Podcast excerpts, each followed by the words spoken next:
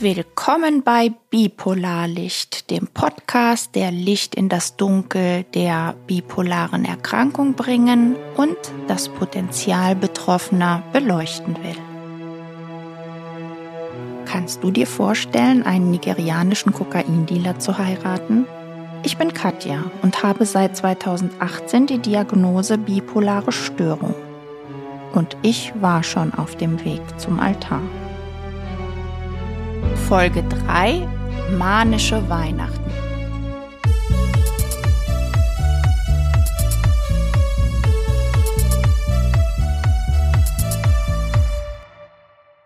Wenn ich jetzt über den nächsten Abschnitt dieser Krankheitsphase berichte, muss ich vielleicht vorweg sagen, dass die Ereignisse sich so überschlagen haben, dass ich im Nachhinein nicht mehr so genau sagen kann, was alles passiert ist und in welcher genauen zeitlichen Abfolge. Also manche Dinge habe ich einfach vergessen.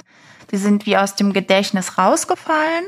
Manchmal kommen sie wieder hoch, aber erst nach einer ganzen Zeit. Um jetzt anzuknüpfen an diese Geschichte, muss ich noch mal zurückgehen zu einer Situation, die sich in meinem Urlaub auf Zypern zugetragen hat. Und zwar hatte ich ja diesen Konflikt mit meinem Onkel. Der hat sich tatsächlich was zu Schulden kommen lassen, äh, womit ich ihm bei der Polizei anzeigen konnte. Und die Polizisten haben aber mich nicht ernst genommen. Dann habe ich mich an die Botschaft gewandt. Die Botschaft hat sich da auch nicht irgendwie weiter drum gekümmert und ich wurde ja immer wütender und immer äh, manischer. Dann habe ich zum Schluss eben zu einem Mittel gegriffen, das wirklich eine witzige Situation irgendwie zur Folge hatte.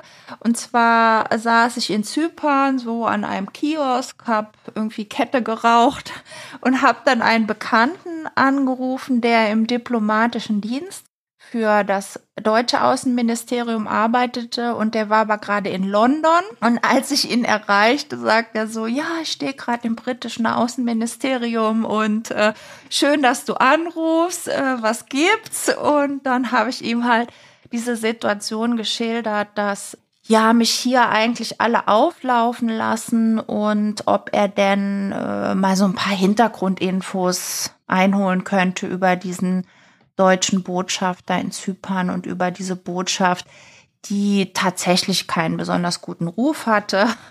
Aber äh, also zumindest war mein Fall dann bis ins britische Außenministerium sozusagen ähm, vorgedrungen.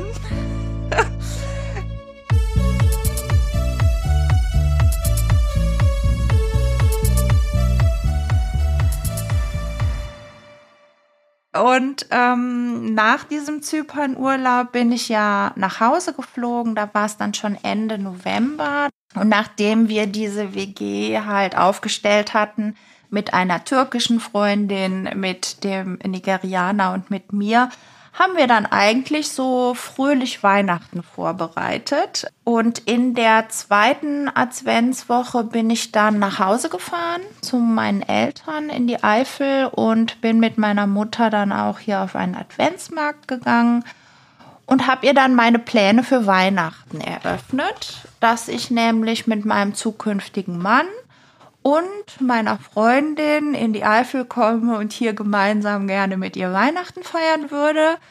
Wenn sie was dagegen hätte, dann würde ich halt nicht kommen und in Karlsruhe bleiben. Womit ich ihr natürlich die Pistole auf die Brust gesetzt habe. Ähm, so nach dem Motto, also entweder bist du einverstanden oder ich komme nicht. Ja, die war natürlich schon ziemlich überfahren und auch überfordert von dieser Vehemenz, mit der ich sie da überfallen habe, hat sich aber einverstanden erklärt. Ich habe gesagt, ich helfe ihr auch. Trotzdem musste die halt das ganze Haus irgendwie umräumen, weil ich ja für wir brauchten für drei Leute Schlafzimmer, die halt noch nicht vorbereitet waren, zwei Wochen vor Weihnachten. Und ja, aber sie hat das so mit sich machen lassen. Mein Vater und meine Mutter leben nicht mehr zusammen. Das heißt, meinem Vater habe ich dann separat erklärt, dass ich jetzt mit seinem zukünftigen Schwiegersohn an Weihnachten auf der Matte stehen würde.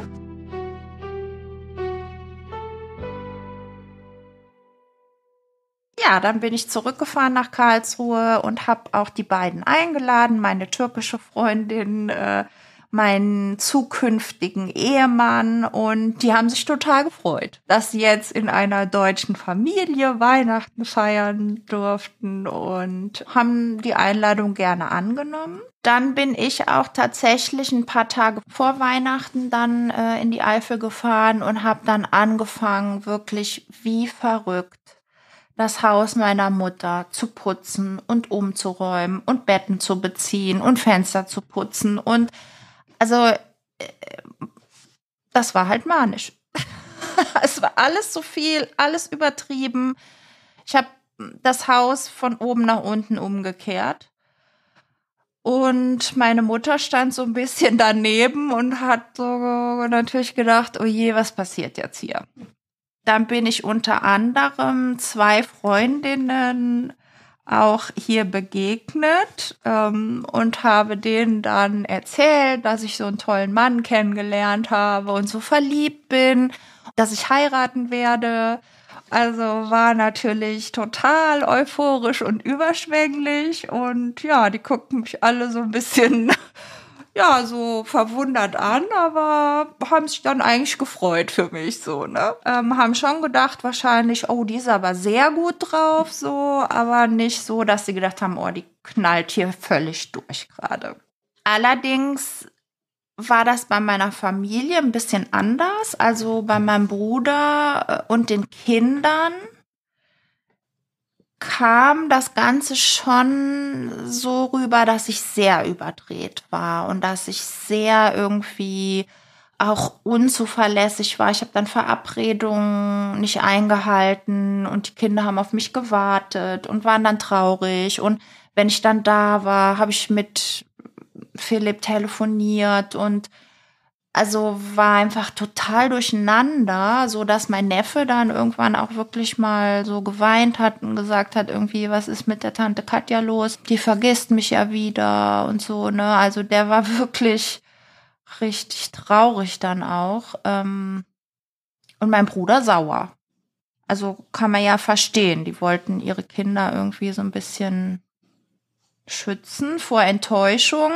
Und ich war der Grund, ne, warum die Kinder dann da enttäuscht waren. Also da war so, das waren die ersten Menschen, die richtig ein bisschen sauer auch wurden. Also mein Neffe war zu dem Zeitpunkt sechs Jahre alt und meine Nichte vier.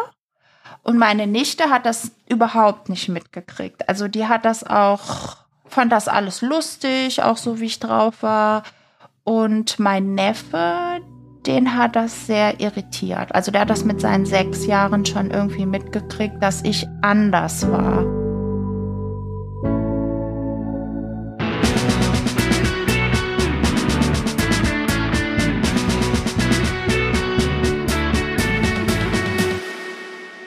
Ja, so dass in der Familie schon so ein bisschen Missstimmungen waren vor diesem Weihnachtsfest und äh, das war mir aber eigentlich egal.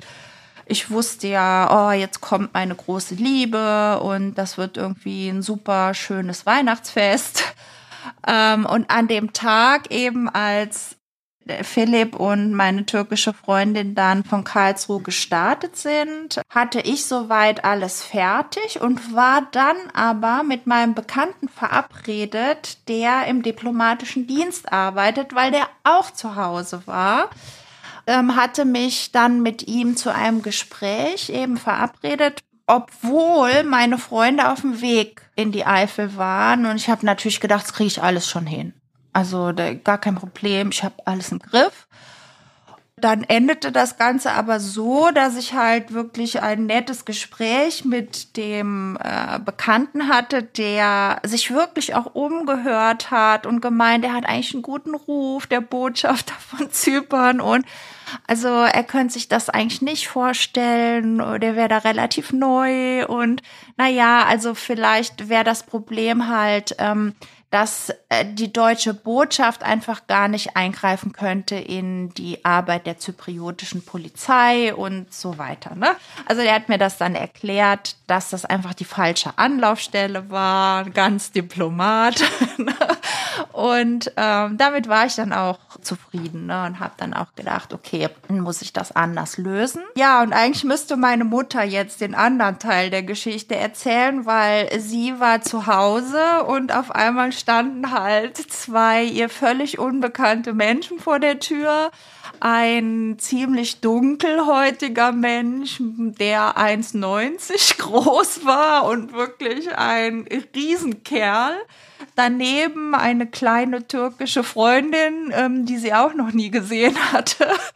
Und äh, die türkische Freundin konnte ganz gut Deutsch, aber ähm, eben Philipp konnte mehr so gebrochen Deutsch. Aber wie meine Mutter so ist, hat die dann reingebeten und sie hatte irgendwie zehn Brötchen geschmiert. Also so fürs Ankommen. Und die beiden haben diese Brötchen innerhalb von fünf Minuten alle aufgegessen und waren so glücklich, dass sie irgendwie in einem Haus angekommen waren, was so gastfreundschaftlich und so offen war. Und ähm, ja, dann rief meine Mutter mich natürlich immer an und hat gesagt oder hat versucht, mich zu erreichen, ähm, hat mich aber nicht erreicht, weil ich war ja in einem wichtigen Gespräch ne, mit einem wichtigen Diplomaten. Ja gut, und dann saßen die alle drei da und haben irgendwie versucht, das Beste aus der Situation zu machen.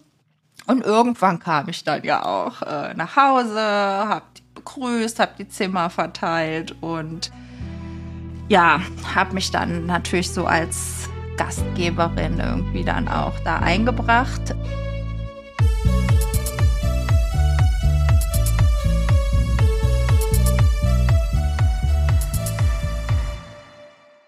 Wir haben dann an Heiligabend zusammen bei meiner Mutter gegessen. Also ich habe dann tatsächlich ähm, das Essen zum Großteil vorbereitet und äh, auch an dem Abend. Wir hatten eine super Stimmung. Wirklich alle waren total glücklich. Die zwei haben gegessen, also als gäb's keinen Morgen.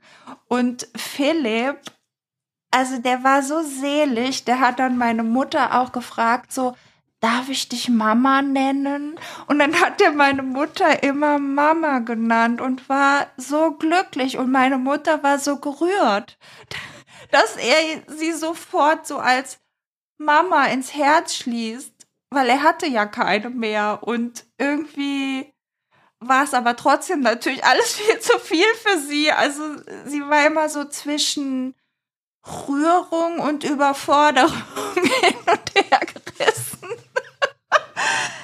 Dennoch behalte ich dieses Weihnachten als ein außergewöhnliches und außergewöhnlich schönes Weihnachten in Erinnerung. Mir ging es ja sowieso gut, ne? Bei der ganzen Sache. Und am nächsten Tag sind wir dann essen gegangen. Ähm, normalerweise so am ersten Feiertag äh, wird halt irgendwo außer Haus gegessen. Und es musste natürlich das kurfürstliche Amtshaus sein. Ne? Also so das beste und teuerste Restaurant in der Stadt. Ähm, ich war da vorher nur einmal zum Kaffee trinken und dachte, jetzt ist die Gelegenheit, jetzt gehen wir dahin und also dinieren in ganz großem Stil. Was wir auch gemacht haben. Ähm, also ich war der Meinung, ich hätte dieses Abendessen bezahlt, äh, aber ich habe letztens erfahren, nein, meine Mutter hat das bezahlt. Immerhin waren das mal irgendwie 300 Euro, die ich nicht zum Fenster rausgeschmissen habe, aber dafür sie. Und ähm, dann kam es zu einer wirklich auch denkwürdigen Situation, weil ich uns alle dann auch bei den Schwiegereltern von meinem Bruder angemeldet hatte. Am Nachmittag des ersten Feiertags und dann tauchten wir tatsächlich alle da auf, also meine Mutter, die türkische Freundin, der große Nigerianer und ich. Und ich habe ihn dann auch überall als meinen zukünftigen Ehemann vorgestellt. Ähm, ich habe mich ziemlich daneben benommen. Hab also bin erstmal reingekommen, habe die Schuhe ausgezogen, die Stiefel in verschiedene Ecken im Wohnzimmer geschmissen, habe mich auf die Couch gefläzt und ähm, ja, mich in doch einem eher konservativen Haushalt da wirklich aufgeführt, als würde mir alles gehören, so ungefähr. Die Kinder waren auch dabei, also die kleinen Kinder von meinem Bruder, und die waren völlig verschreckt. Also von diesem großen, dunkelhäutigen Mann und wie ich da auch aufgetreten bin. Und von den anderen kann ich nur noch so die Blicke erinnern.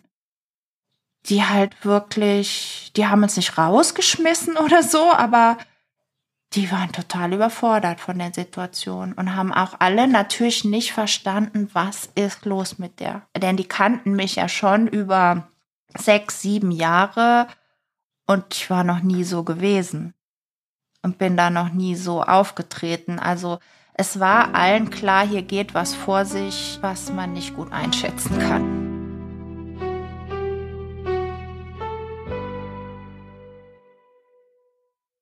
Danach ist Philipp sofort zurückgefahren nach Karlsruhe ähm, und hat meine Freundin auch mitgenommen. Ähm, er hat vorgeschoben, dass er eingeladen war bei einem ganz guten Freund noch zu Weihnachten und auch noch sonst irgendwie Freunde besuchen musste. Aber ich habe schon irgendwie richtig gemerkt, der steht unter Druck. Also der muss zurück. Und ich hatte nicht das Gefühl, dass das aus erfreulichen Gründen war. Aber gut, ich habe ihn dann auch nicht aufgehalten. Ich bin dann noch da geblieben, weil am zweiten Feiertag mein Bruder und die Kinder traditionell zu meiner Mutter kommen und wir dann eben noch mal ein gemeinsames Essen mit Geschenkübergabe und so äh, machen wollten. Also da erinnere ich nur, dass ich dann einen furchtbaren Streit mit meinem Bruder bekommen habe, dass wir uns richtig angeschrien haben und dass meine Schwägerin äh, die Kinder unter den Arm genommen hat und gesagt, so, äh, wir gehen jetzt und es reicht. Äh, und die haben dann das Haus verlassen äh, im Streit mit mir an Weihnachten. Also sowas war auch noch nie vorgekommen. Warum sich dieser Streit da entfacht hat, kann ich alles nicht mehr sagen. Also ich war schon so durchgedreht und so in einem anderen Film, dass ich es nicht mehr erinnern kann.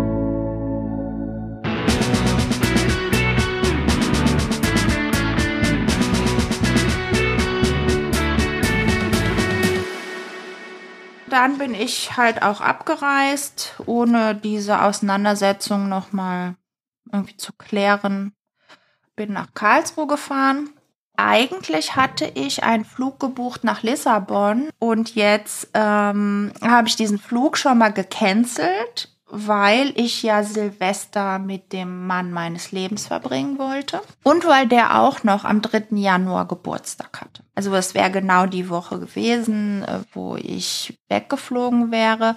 Und dann bin ich zurückgekommen in eine Wohnung, also die ähm, zu diesem Zeitpunkt nicht nur von meiner türkischen Freundin und Philipp bewohnt war, sondern ich hatte auch noch Leute aufgenommen, ähm, einen albanischen jungen Mann, den ich in der Flüchtlingsunterkunft 2015 kennengelernt hatte und der mittlerweile wieder in Deutschland war, weil er eine Arbeitsstelle bekommen hat.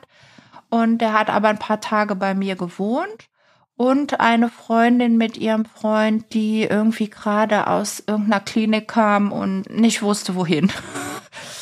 So, also das heißt, unsere Wohnung war äh, ja irgendwie kunterbunt, chaotisch und es passte eigentlich genau in diese ganze Lebensphase, ja. Dann habe ich Silvester mit denen gefeiert und an Philipps Geburtstag habe ich ihn richtig groß ausgeführt, denn ich war ja reich, ins beste Steakhouse von Karlsruhe.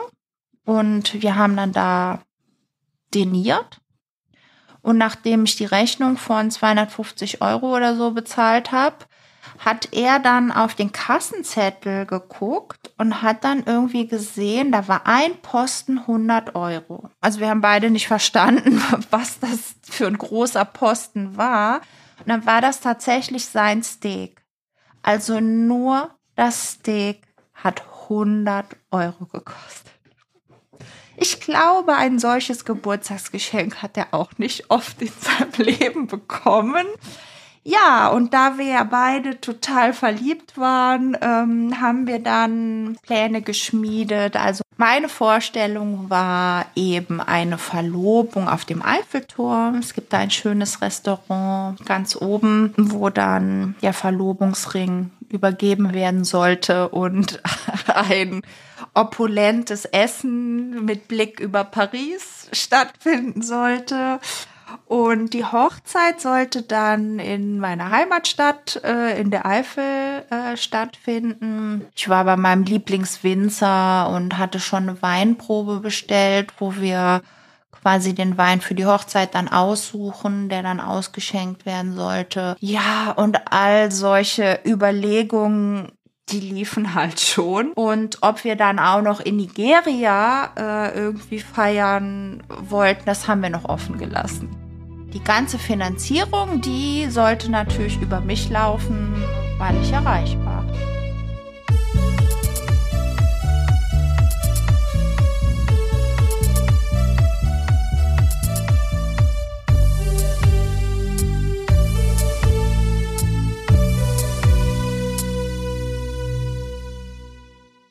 Das Bipolarlicht wird produziert von Katja Höger im Rahmen der Selbsthilfegruppe Bipolar Karlsruhe mit Unterstützung von Michael Wagner und Ute Bausch.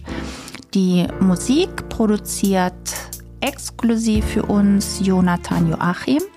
Die technische Bearbeitung übernimmt Jonathan Schwörer und insbesondere bedanken wir uns bei der AOK Karlsruhe und Isabel Gillner für die finanzielle Unterstützung unseres Projekts. Mein Mund spricht in zwei Sprachen, mein Herz schlägt in zwei Phasen, meine Straßen sind im Dunkeln